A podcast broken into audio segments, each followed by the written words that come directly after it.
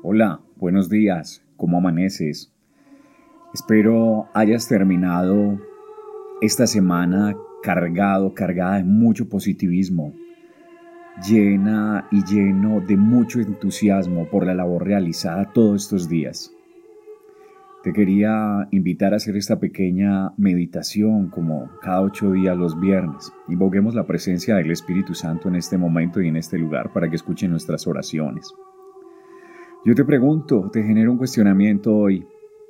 ¿Qué tanto te entregas tú a los demás? Y cuando tú te entregas a los demás, ¿qué esperas a cambio? ¿Cuál es tu costo? Y cuando no recibes lo que tú estabas esperando, ¿cuál es tu sentimiento? Frustración, rabia, tristeza, decepción. Durante mucho tiempo nos han enseñado a no esperar nada de nadie.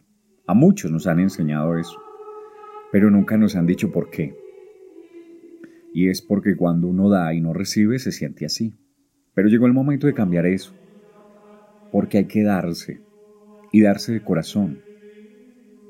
Solo piensa en Jesús, todo y tanto lo que dio y que recibió. Al final solo recibió ultrajos, golpes, escupitajos, desprecio, humillaciones, la muerte.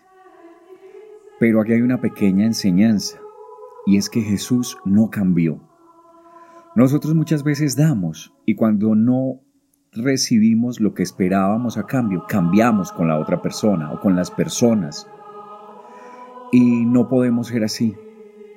¿Por qué? Porque tenemos una esencia y simplemente porque una persona no supo valorar todo lo bello que teníamos para dar, no podemos cambiar, no podemos volvernos negativos. Antes, por el contrario, tenemos que seguir dándonos más y más y más. Un día en el camino, nuestro Señor Jesucristo nos pondrá a alguien que se enamorará de nuestra esencia, de lo que somos, de lo que damos. Te invito a que te entregues como eres, con lo que tienes, sin esperar nada a cambio. Hay que entregarse de gratis, hay que entregarse de corazón, hay que entregarse de amor. Si ya te has, entregado y te han hecho mal, pues entrégate con un poquito de, de precaución, ¿sí? Pero no dejes de ser tú, no dejes que nada ni nada te cambie. Mi oración contigo que la sangre de nuestro Señor Jesucristo nos cubra y que la Santísima Virgen María, acompañada de San Miguel, San Gabriel y San Rafael, interceda por nosotros y nuestra oración sea llevada a feliz término.